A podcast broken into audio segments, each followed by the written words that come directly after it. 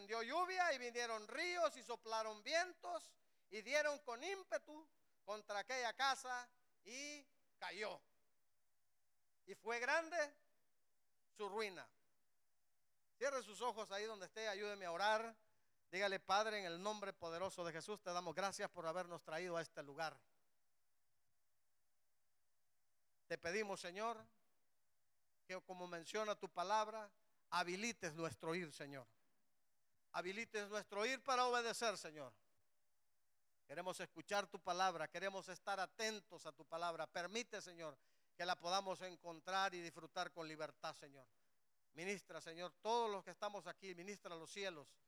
Haz que este lugar sea libre de cualquier contaminación, Señor, y podamos nosotros recibir la palabra con la libertad necesaria, Señor, para ponerla por obra. En el nombre poderoso de Jesús. Te damos gracias. En el nombre del Padre, del Hijo y del Espíritu Santo. Amén, Señor, y amén. Mire, estas son palabras de nuestro Señor Jesucristo y está diciendo cualquiera. O sea que puede ser usted, o puedo ser yo, o puede ser cualquiera otra persona. Cualquiera, dice, que escucha mis palabras y no las hace, o las hace, cualquiera que escucha mis palabras y no las hace o las hace, entonces van a haber consecuencias. Consecuencias buenas si escuchamos las palabras y las hacemos, ¿correcto? Y habrá consecuencias malas si escuchamos la palabra y no la hacemos. Y las consecuencias de hacer las cosas que el Señor nos pide que hagamos es nuestra casa. Amén. Y las consecuencias de no hacer las cosas que el Señor nos pide que hagamos y no las hacemos es nuestra casa. Y nuestra casa es la familia. Hoy es viernes de familia. Venimos a ministrar las familias.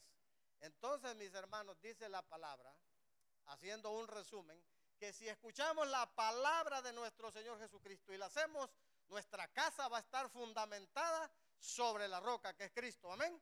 Pero si nosotros escuchamos la palabra de Dios y no la hacemos, nuestra casa va a estar fundamentada sobre la arena. Y dice que a la persona, a la persona que ponga atención y que lleve por obra la palabra del Señor, el Señor lo va a llamar prudente. Y al otro lo va a llamar insensato. Yo le pregunto esta noche, hermano, ¿su casa está fundamentada sobre la roca que es Cristo? Vuelvo a repetir porque solo unos pocos amenes hubieron. Su casa, que es su familia, está fundamentada sobre la roca que es Cristo. Amén. Entonces vamos a ir viendo y analizando conforme a la palabra si es verdad que tenemos nuestra casa fundamentada sobre la roca o sencillamente podemos estar equivocados. Pero es tiempo de corregir porque la palabra dijo, escucha hijo mío y pon por obediencia la palabra y yo voy a tratar contigo. Amén. Entonces vamos a ir al primer paso. La Biblia dice que, eh, mire, hay cosas, hay cosas, dice, yo voy a ver, ¿qué es un hombre prudente? Un hombre prudente es aquel que tiene un carácter cauto. Y un hombre insensato es un necio, es un ignorante, es un fatuo, es un tonto. Entonces nosotros hoy nos vamos a dar cuenta de qué manera nos está calificando el Señor. ¿Cuál es el adjetivo?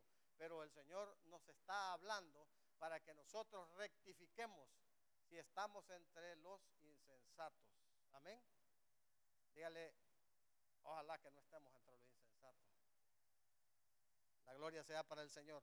Y mire, a mí me gusta porque esa palabra que dice hacer, o sea, dice el que pone por obra las palabras, el que escucha las palabras y las hace, esa palabra hacer, esa palabra hacer, yo se la voy a dar porque es la palabra G41 del griego 4160 que es poieo, poieo, que significa poner, practicar, redimir, purificar, ejecutar, ejercer, encaminar, enderezar, lavar, infringir o llevar a cabo. Nosotros podemos decir, yo quiero hacer, pero hay que, dice, es redimir, es hacer, es llevar a cabo. Amén. Entonces, nosotros nos vamos a dar cuenta que a veces nosotros no ponemos mucha atención a la palabra, pero cuando nosotros venimos y tenemos revelación espiritual, nos vamos a dar cuenta que el Señor quiere que nosotros hagamos. Dígale al que está a la par, el Señor quiere que nosotros hagamos. Y si el Señor quiere que nosotros hagamos, ¿qué es lo que nosotros tenemos que poner de nuestra parte? Eso es lo que hoy vamos a aprender. Amén. Entonces yo quiero dar como el primer punto, es que nosotros vamos a aprender hoy a edificar sobre la roca. Y ese es el, ese es el, ese es el título que yo tenía ahí. Edificar la casa sobre la roca. La casa sobre la roca. Diga conmigo, la casa sobre la roca. ¿Qué es la casa, mi hermano? La casa dice la palabra que es familia, en nuestra familia. Amén. Y como es viernes de familia, vamos a orientar esta porción bíblica para aprender acerca de la familia. El fundamento. Vamos a leer el libro del Salmo 127, verso 1 verso 1. Fíjese que a veces uno entiende, dice, cuando el Señor dice, el que pone sus palabras y las hace, esa palabra hacer, ya dijimos, ya dijimos varios puntos qué significaba, ¿verdad? Entonces, mis hermanos, en el Salmo 127.1, alguien que lo pueda leer ahí con voz de trueno, por favor, que me ayude.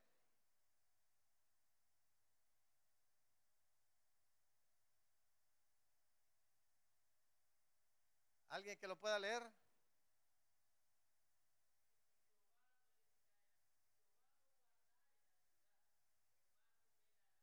Fíjese bien una cosa. ¿Quién edifica? ¿Usted o Dios? ¿Qué dice la palabra? Si Jehová no edificara la casa, en vano trabajan los que la edifican. Hasta ahí nos vamos a quedar. Entonces, ¿qué es lo que nos pide el Señor? Que nosotros ¿Qué es lo que nos pide? Que trabajemos, que hagamos algo, que enderecemos lo que está torcido, que hagamos algo diferente, que escuchemos la palabra y la ponamos por obra.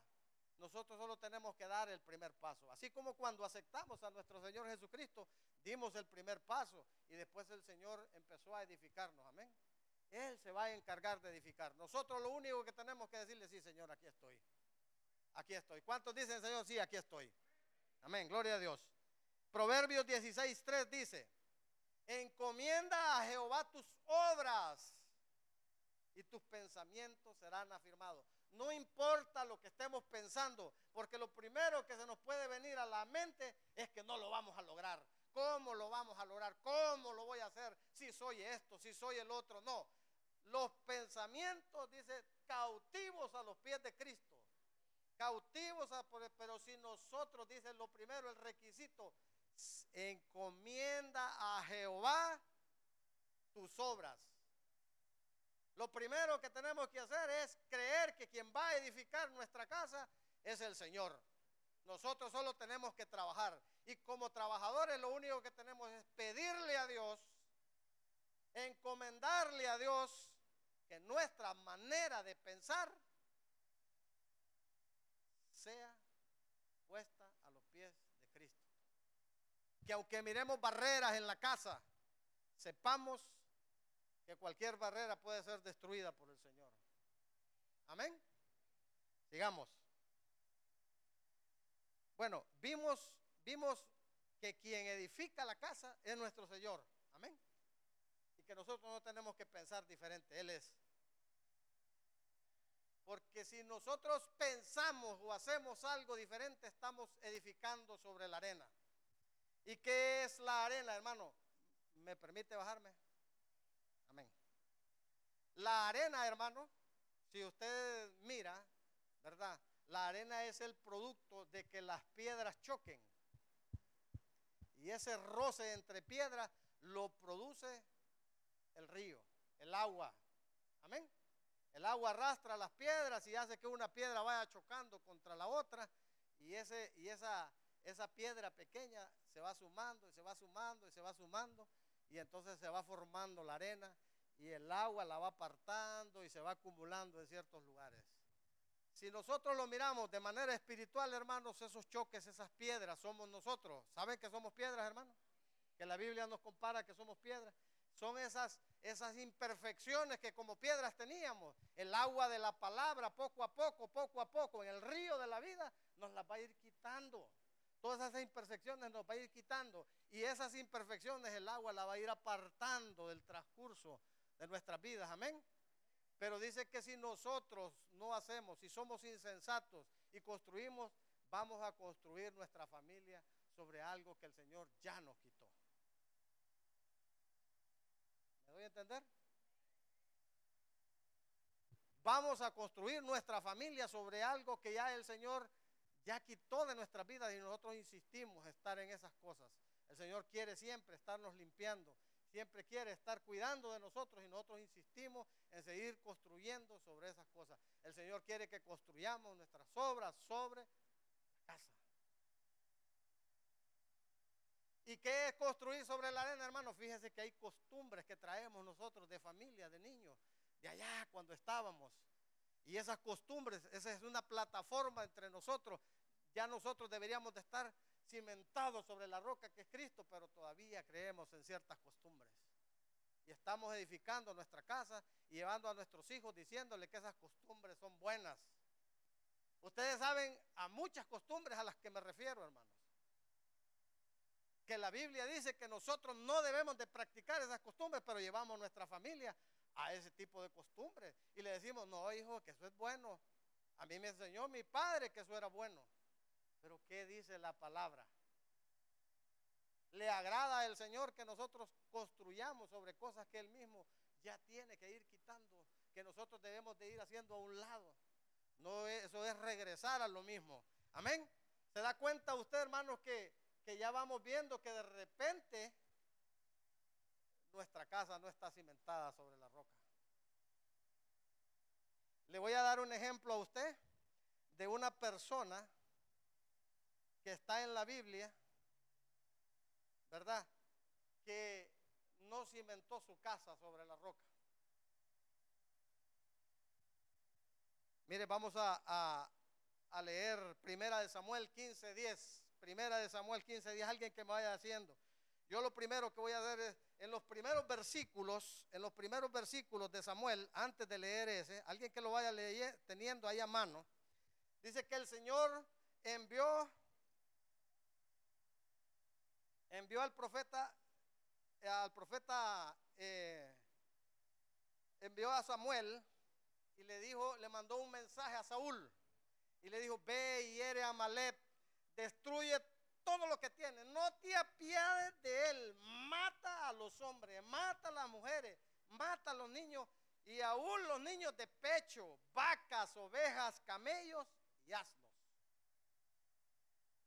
Dice que Saúl convocó el pueblo y fue y tuvo lucha con Amalek. Es más, dice que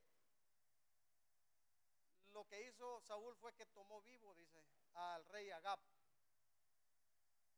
Pero después dice que a todos los mató a filo y a espada. Y dice que el pueblo, dice, lo que hizo fue traer las ovejas y el ganado. Lo perdonaron y los animales engordados y los carneros y todo lo bueno. Porque pensaron que eso lo iban a utilizar como un sacrificio para Dios.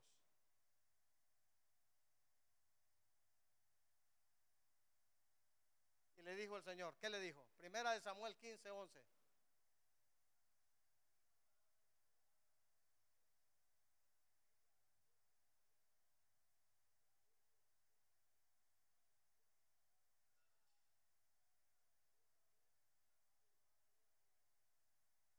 Ok.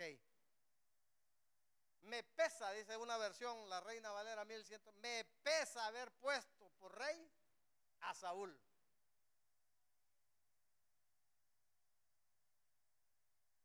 Me arrepiento de haber puesto por rey a Saúl, porque se ha vuelto en pos de mí. ¿Qué es volverse en pos del Señor? Es en contra de Dios. No ha cumplido mis palabras. y no ha cumplido mis palabras. Yo pregunto, ¿qué dice Apocalipsis 1.6? Dice que el Señor Jesucristo nos constituyó a nosotros reyes y sacerdotes para Dios, su Padre.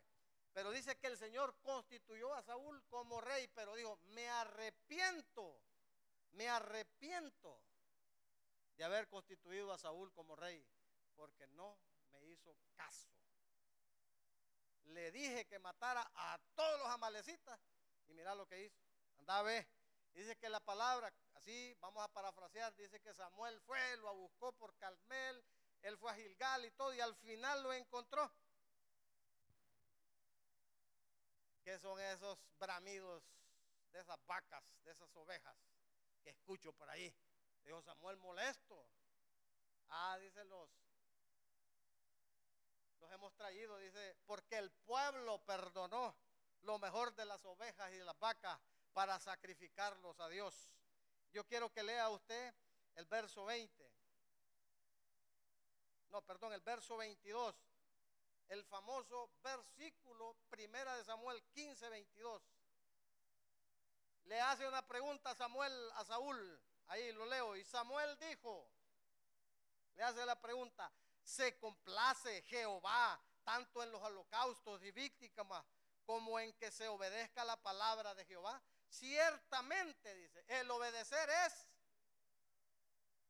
y el prestar atención que la grosura de los carnelos porque como pecado de adivinación es la rebelión. Y como ídolos e idolatría, la obstinación. Por cuanto tú desechaste la palabra de Jehová, Él también te ha desechado para que no seas. Entonces le dijo Samuel, yo he pecado, dijo Saúl, pues he quebrantado el mandamiento de Jehová y tus palabras, porque temí al pueblo y consentí a la voz de ellos. Perdona pues ahora mi pecado, le dice. Viene Saúl y no le hace caso a Dios. Y lo primero que dice es excusa. ¿Qué es eso? ¿Qué son esos bramidos? ¿Qué son esas cosas? El pueblo perdonó a las ovejas y a las vacas para sacrificarlas. Y le dijo, le dijo Samuel, no, no, no, no, no. Al Señor lo que le agrada es la obediencia. Es más que cualquier sacrificio y te dijo que no perdonaras a nadie y no obedeciste. No dijiste nada, no hiciste nada, por cuanto el Señor te ha desechado como rey. Y viene otra excusa de parte de todavía. Pienso yo que de repente el Señor pudo haber perdonado a su hombre, pero dijo, le temía al pueblo. Car su hombre, si obediente el lugar de Saúl de la idolatría, que salgamos del adulterio, que salgamos de la fornicación, que salgamos de las malas palabras, que salgamos de las drogas, que salgamos del alcohol y todavía nosotros estamos poniendo excusas. Es que no puedo, es que no quiero, es que no sé qué me pasa. Es de cada uno de nosotros que estamos hablando y el Señor lo puede desechar como rey si usted no hace caso si de verdad nosotros queremos edificar nuestra casa y que nuestro fundamento sea Cristo y que nuestros hijos sigan nuestros pasos, tenemos que obedecer. Se nos puso color de hormiga, cosa. Porque de repente todavía hay áreas que el Señor quiere que nosotros saquemos de la casa del Espíritu Santo y todavía las estamos atesorando.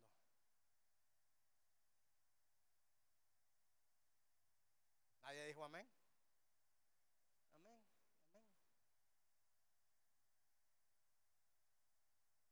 El Señor dejó establecido la palabra para como ejemplo, para que nosotros, dice la palabra que el Señor dejó escritas las palabras para que nosotros no cometiéramos los mismos errores. Y el Señor desechó a Saúl. Y el ejemplo es que ninguno de la casa de Saúl prevaleció. Entonces Saúl no estableció, no edificó sobre la roca. Saúl edificó sobre la arena. ¿Por qué? Porque él, a él le gustaba más agradar al pueblo que a Dios. Si de verdad nosotros queremos edificar nuestras casas, tenemos que aprender a agradar a Dios primero que a cualquier otra persona. ¿Qué importa que digan que yo soy aleluya?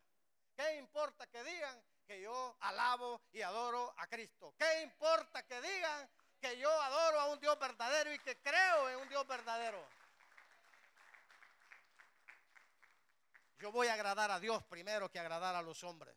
Y aunque estos hombres sean nuestra propia familia, mi hermano.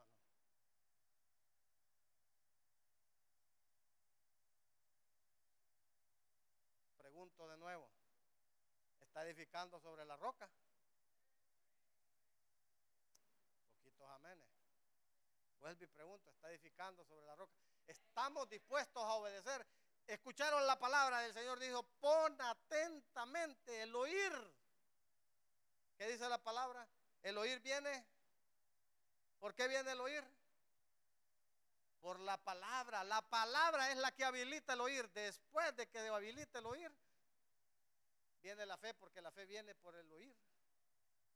Porque esa palabra es oír para, para obedecer.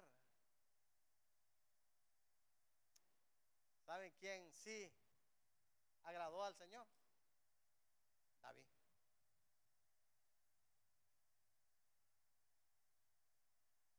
A David sí le encantaba agradar al Señor.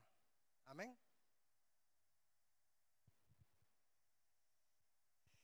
Yo he pecado, le dijo Saúl a Samuel.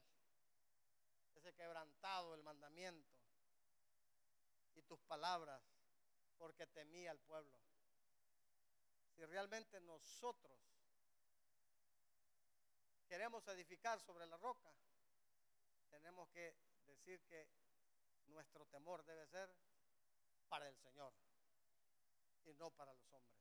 Cualquier hombre se puede levantar en contra de su casa y el Señor siempre va a estar alrededor nuestro. Amén. Que el hombre te quiera, si no va despedido.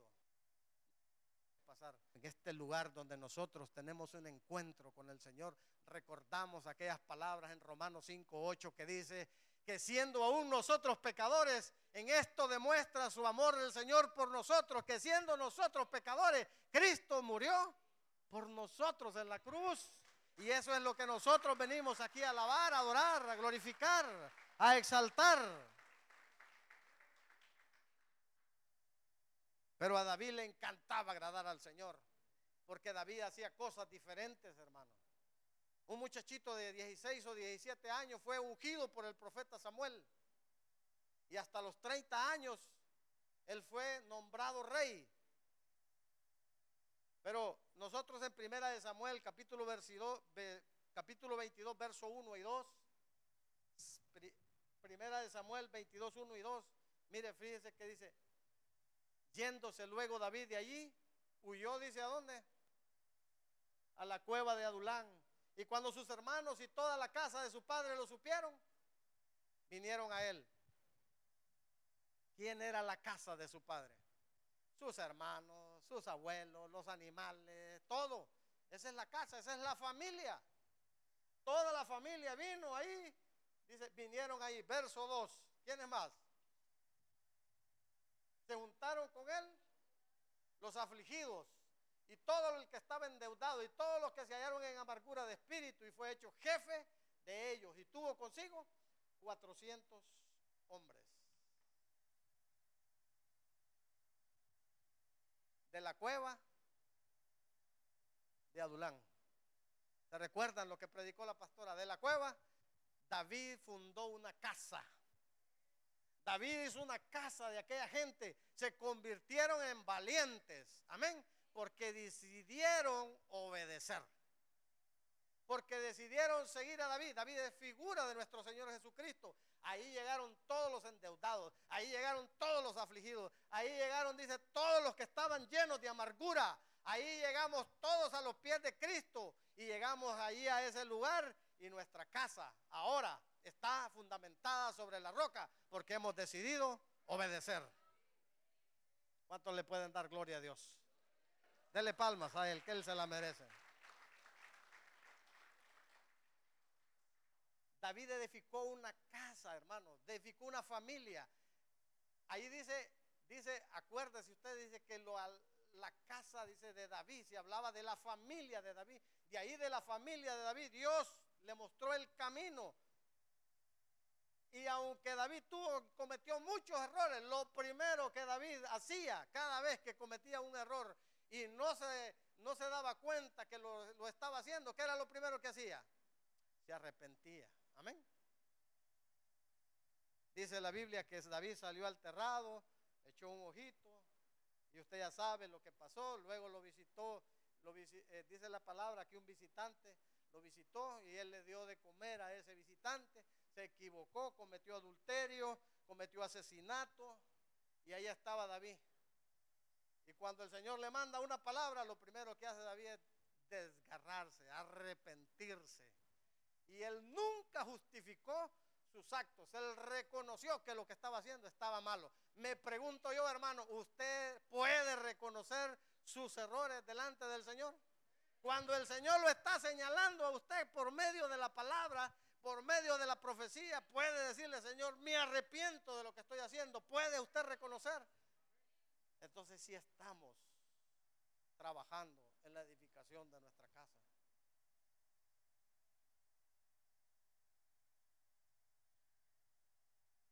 Siete, seis. Mire lo que dice a tu casa será eterna por Cristo. Levanta su amor, Dios y almerna. Dice, a los suyos vino y los suyos no le recibieron, mas a los que le recibieron se les dio potestad de ser llamados. ¿Cuántos recibieron aquí al Señor? ¿Cuántos son hijos de Dios? Entonces, como hijos debemos hacer de ser obedientes y fundamentar nuestra casa sobre la roca. ¿Por qué? Porque vienen generaciones atrás. Usted sabe que Amalek es un perseguidor de nuestras generaciones. Él siempre está detrás de los débiles, los que van rezagados, los que van caminando atrás, los que van caminando a la luz de Cristo, que van adelante. Esos no tienen problemas, pero recuérdense que somos padres de familia, que tenemos unos hijos y que tenemos que velar para que nuestros hijos vayan al mismo paso nuestro, para que esa maldición, para que ese perseguidor de Amalek no destruya nuestras generaciones, porque el Señor dijo que iba a hacer batalla contra Amalek. Pero Saúl tomó la decisión de no luchar contra Amalek, de no cortarle la cabeza al rey, y después un amalecita lo mató a él. Si hoy, si hoy usted está recibiendo un mensaje de parte del Señor que tiene que cambiar un área. Esa es su Amalek, ese es su, ese es su perseguidor. Y el Señor le está diciendo, tienes que cortarle la cabeza a Amalek. Tiene que cortarle, porque si no se la corta usted hoy, ese Amalek va a destruir sus generaciones y lo va a matar a usted también, si se descuida. Y no vaya a ser que el Señor nos tome como insensatos y nos destituya como reyes.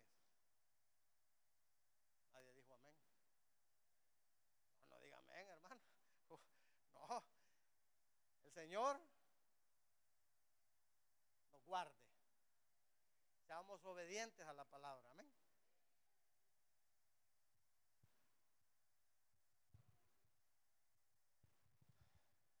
Son seis puntos y solo llevo uno. Gloria a Dios. Si queremos edificar nuestra casa, debemos permanecer perpetuamente delante de Dios y que bendiga nuestra casa para siempre. Amén.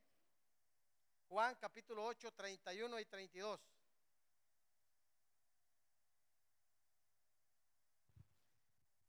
Dijo entonces Jesús a los judíos que habían qué? ¿Que habían qué? Que habían creído en él. Si vosotros permanecieres en mi palabra, seréis verdaderamente mis discípulos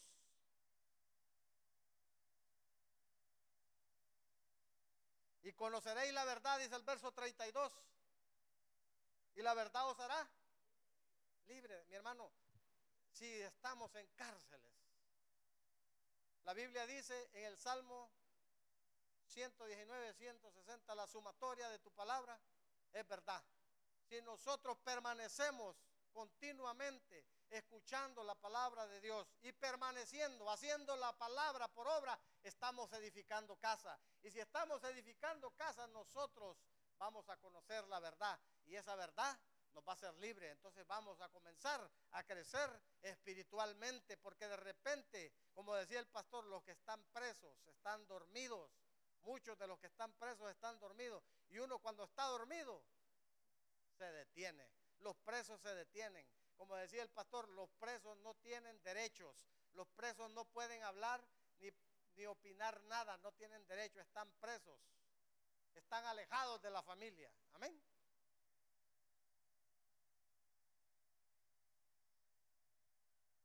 Punto número dos.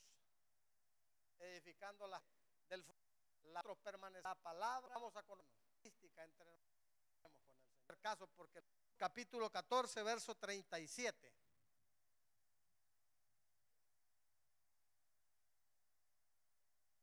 Dice, y examinará la plaga, y si se vieren manchas en las paredes de la casa, manchas verdosas o rojizas, las cuales parecieren más profundas que la superficie de la pared, verso 38, el sacerdote saldrá de la casa a la puerta y cerrará la casa por siete días. Amén. Fíjese bien una cosa. Fíjese bien una cosa. ¿Quién es el que iba a entrar a la casa? ¿Quién dice la palabra que iba a entrar a la casa? El sacerdote. El sacerdote es el encargado de examinar las paredes de la casa. ¿A cuántos constituyó el Señor reyes y sacerdotes aquí? Para Dios su Padre. Hermanos. ¿A cuántos constituyó sacerdotes el Señor para Dios su Padre? Amén. Y esa palabra examinar es la palabra discernir para nosotros poder discernir, tenemos que actuar espiritualmente, porque dice que el espiritual puede discernir entre el bien y el mal. Amén. Tenemos que, la palabra poco a poco, ir ese crecimiento, ese fundamento en Cristo nos va a ayudar a nosotros a discernir y poder ver y escudriñar las paredes, porque las paredes son, son murallas, son protección alrededor del fundamento. Amén. Esas son las protecciones alrededor nuestro y nosotros constantemente tenemos que estar viendo las paredes y estar discerniendo. Es hacernos una retro, retroinspección nosotros y ver si lo que estamos haciendo le agrada o no le agrada a Dios. Si la palabra nos confronta, entonces es ahí donde nosotros no tenemos que molestarnos si la palabra nos confronta. Tenemos que discernir la palabra. Amén. Dice, ¿qué es lo que va a discernir? La plaga. Esa palabra plaga significa un golpe, una herida, una ofensa. Usted tiene que ver si realmente hay alguien en su casa o usted mismo, discernimiento, que está sangrando, que hay una herida sangrando, que hay un golpe en el alma que todavía lo está, lo está afectando, que hay una herida que todavía está ofendido y no perdona. se vienen manchas. ¿Cómo podemos ver manchas nosotros en las demás personas, hermano?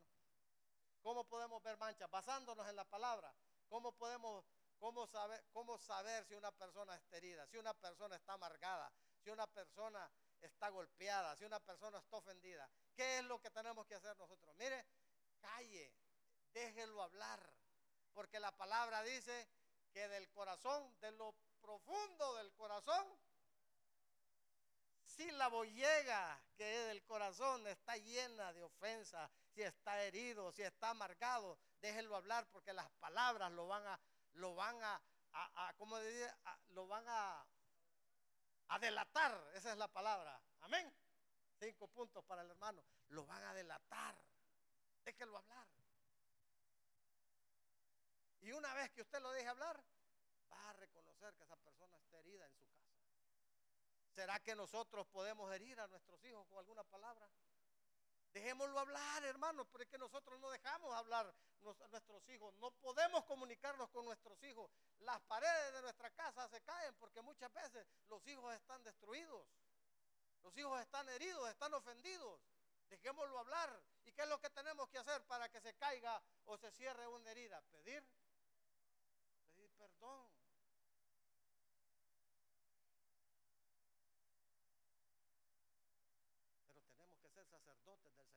Que aprender. No, aunque bien, ¿qué son las que tener cuidado?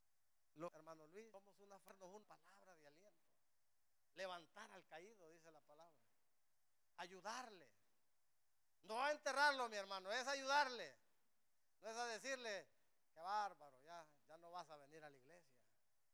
Es a levantarlo, a alimentarlo, a que escuche palabra, a alentarlo que venga.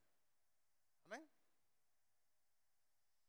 Dice, y las manchas verdosas, y esta palabra verdosa, fíjese que como es una cosa. La Biblia dice verdosa, manchas verdosas, y esa palabra verdosa es amarillez.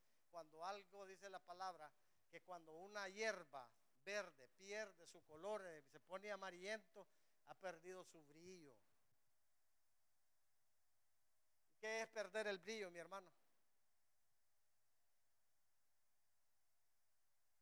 Dice que los ojos son la ventana del cuerpo. Y si tu ojo es bueno, tu cuerpo está lleno. Y si usted perdió la luz, mi hermano, que así como aquella mujer que perdió el dracma, lo primero que hizo, encender, porque estaba en oscuras. Estaba en tinieblas y no se daba cuenta, mi hermano. ¿Ah?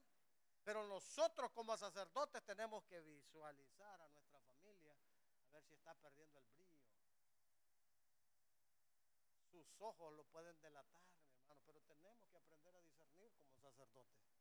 Si nosotros queremos edificar nuestras casas, tenemos que aprender a discernir, hermano. Y para discernir, es ahí como está usted y como estoy yo, aprendiendo, escuchando la palabra, poniendo la palabra por obra, siendo obediente, fundamentando nuestra casa sobre la roca que es Cristo Jesús. Amén. O rojiza, dice. Oiga bien, oh rojiza, y esa palabra rojiza, hermano, fuchica, deseos, deseos no buenos, lujuria, codicia, imagínense, hermano, una de las cosas que nosotros tenemos que ver, si qué es lo que estamos nosotros metiendo a nuestras casas. ¿Qué es lo que estamos haciendo? Que no estamos escudriñando las paredes.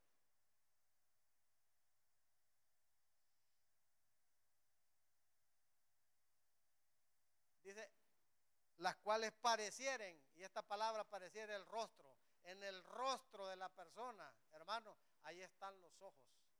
En el rostro de la persona, ahí está la boca que lo delata, como decía mi hermano Dula. Los ojos que ya perdieron brillo, que la luz de Cristo ya no, ya no es una lámpara, está perdiendo, está humeando, hermano. Cuando la lámpara comienza a humear, es que se está terminando el aceite. Y cuando no hay aceite, hermano, es porque el Espíritu Santo ya está por dejar a la persona. No hay unción, no hay nada.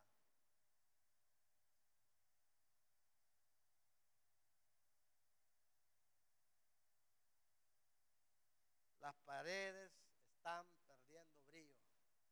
Nuestros hijos o nuestra familia ya no está alumbrando como antes. Está hablando no a los incrédulos, está hablando a la iglesia, a la familia nuestra. De eso estamos hablando hoy, mi hermano. Si queremos edificar la casa, tenemos que aprender a edificar paredes también, hermano. A aprender a discernir. A ver cómo protegemos las paredes. Debemos de aprender, hermano. ¿Y cómo aprendemos, hermano? Oyó lo que dijo la palabra, oír. Eclesiastés 10.8.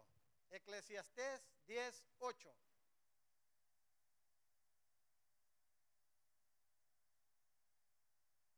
dice, hará caer, caer en un será en él. Ahí en la portillar vaya a hacer un hoyo, debilitar, va a picar. Esa palabra portillar es romper, es destruir. Ese ir, ¿sabe qué más me impresionó? Que esa palabra también es divulgar. Eso de andar desnudando la casa, hermano. De andar haciendo comentarios acerca de nuestra familia fuera de la casa, cualquier persona. Andar ministrándonos, hermanos. Eso crea portillos. Eso crea agujeros en la pared. Y esa palabra morder dice, ah, es que golpear con un aguijón, es oprimir con intereses, es como hacer un préstamo y exigir intereses acerca de ese préstamo. Hermano, tenemos que velar para tapar los portillos en las paredes. Porque no vaya a ser que usted por estar viendo lo muerda la serpiente. Y una vez que lo muerda, dice, le va a cobrar con intereses. El Señor reprenda al diablo, amén. A nuestro enemigo.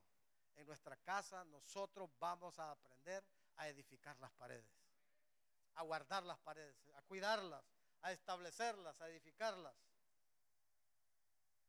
Porque si destruyes las paredes, le permitiremos la entrada al enemigo. Y no solamente eso, va a pasar que Él nos va a cobrar con intereses lo malo que hayamos hecho. Hacer un hoyo y caer en él, hermanos. ¿Se recuerda quién hizo un hoyo? Y echó las cosas babilónicas ahí acá y fue llevado al desierto. ¿Ah? Él y toda su familia murió allí apedreado. Tenemos que guardarnos, hermanos, de no estar cavando agujeros en la pared. Que no nos falte nada, que todo pueda ser llenado dentro de nuestra casa. Que nuestros hijos y nuestra esposa sean nuestro deleite. Que nuestra familia sea nuestro deleite. Que anhelemos llegar a la casa. Que nuestra casa sea un lugar de refugio, de paz. Amén. Y no de contienda ni de guerra. Y ahí no dijeron amén.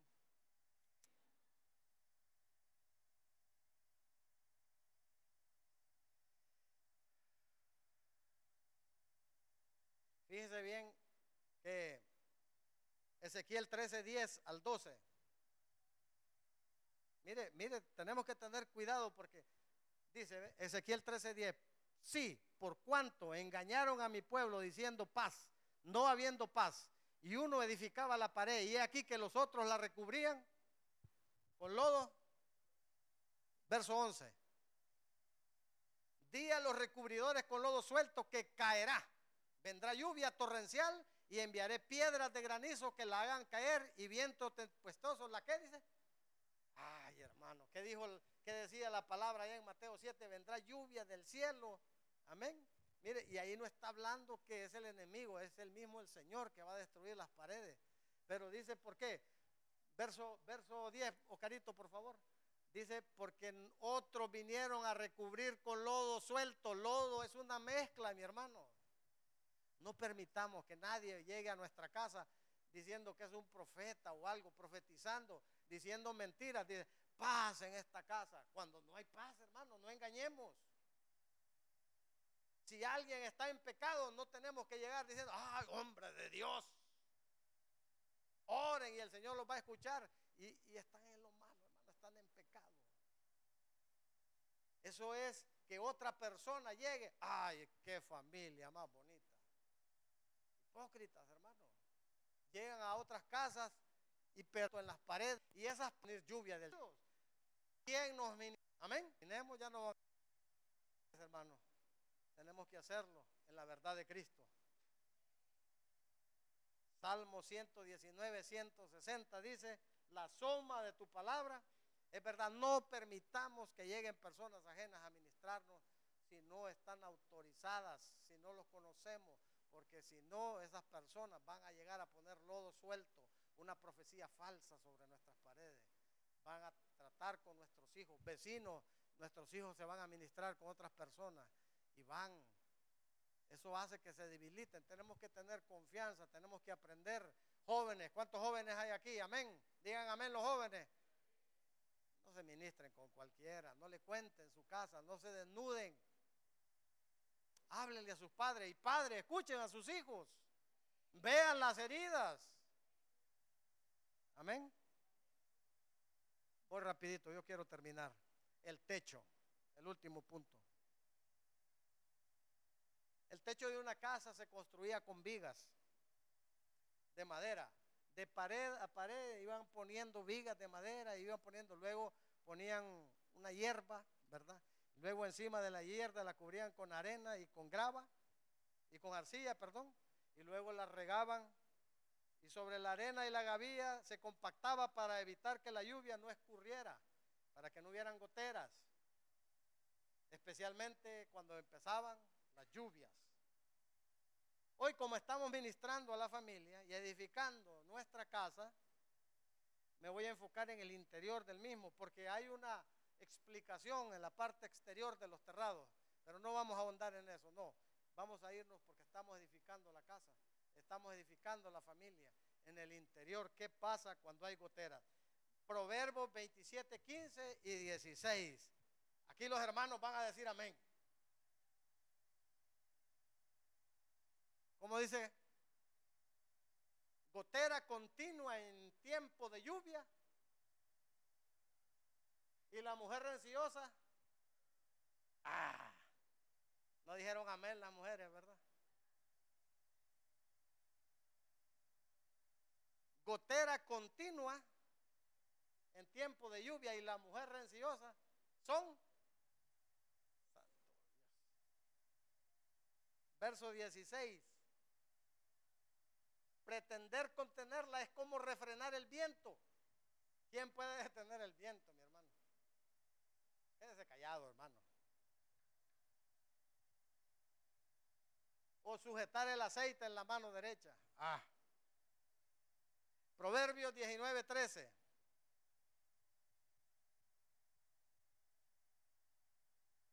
Proverbios 19, 13. Dolores para su padre, el hijo necio. Y gotera continua, las contiendas.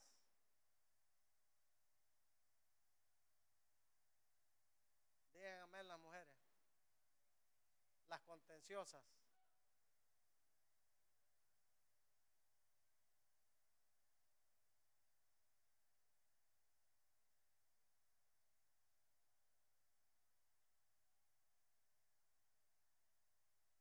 Mire, parece gracioso, pero lo que viene,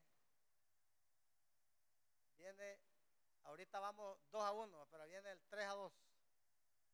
Eclesiastés 10, 18. Eclesiastés, ahorita vamos a emparejar la cosa.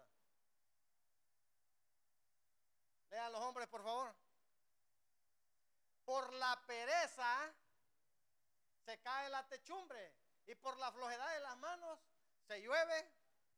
Esa palabra llueve de las goteras en la casa, mi hermano. Digan los hombres, nosotros, nosotros somos los que permitimos por nuestra flojedad que las goteras se, se meten a la casa. Así que en beneficio y en defensa de todas las hermanas, todos los que dijeron amén y que dijeron, ah, hoy sí, tengo palabra para él, le doy la defensa, la palabra a la hermana. Esa palabra pereza es alguien indolente. ¿Quién es alguien indolente, hermano? Que no le duele hacerle daño a la esposa. No le duele hacerle daño a los hijos, hermano. Y los hijos se vuelven necios. Los hijos no quieren hablar con el papá. La esposa entra en una contienda completa.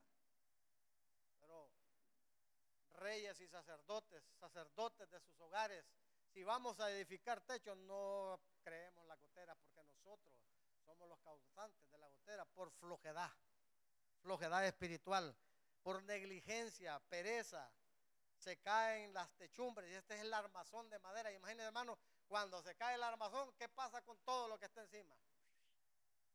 Hermano, viene la lluvia y destruye toda la casa.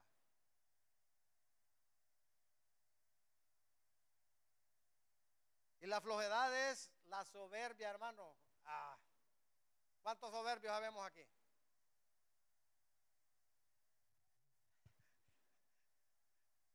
Dijimos que íbamos a levantar la mano y decir amén. Si vamos a decir la verdad, amén.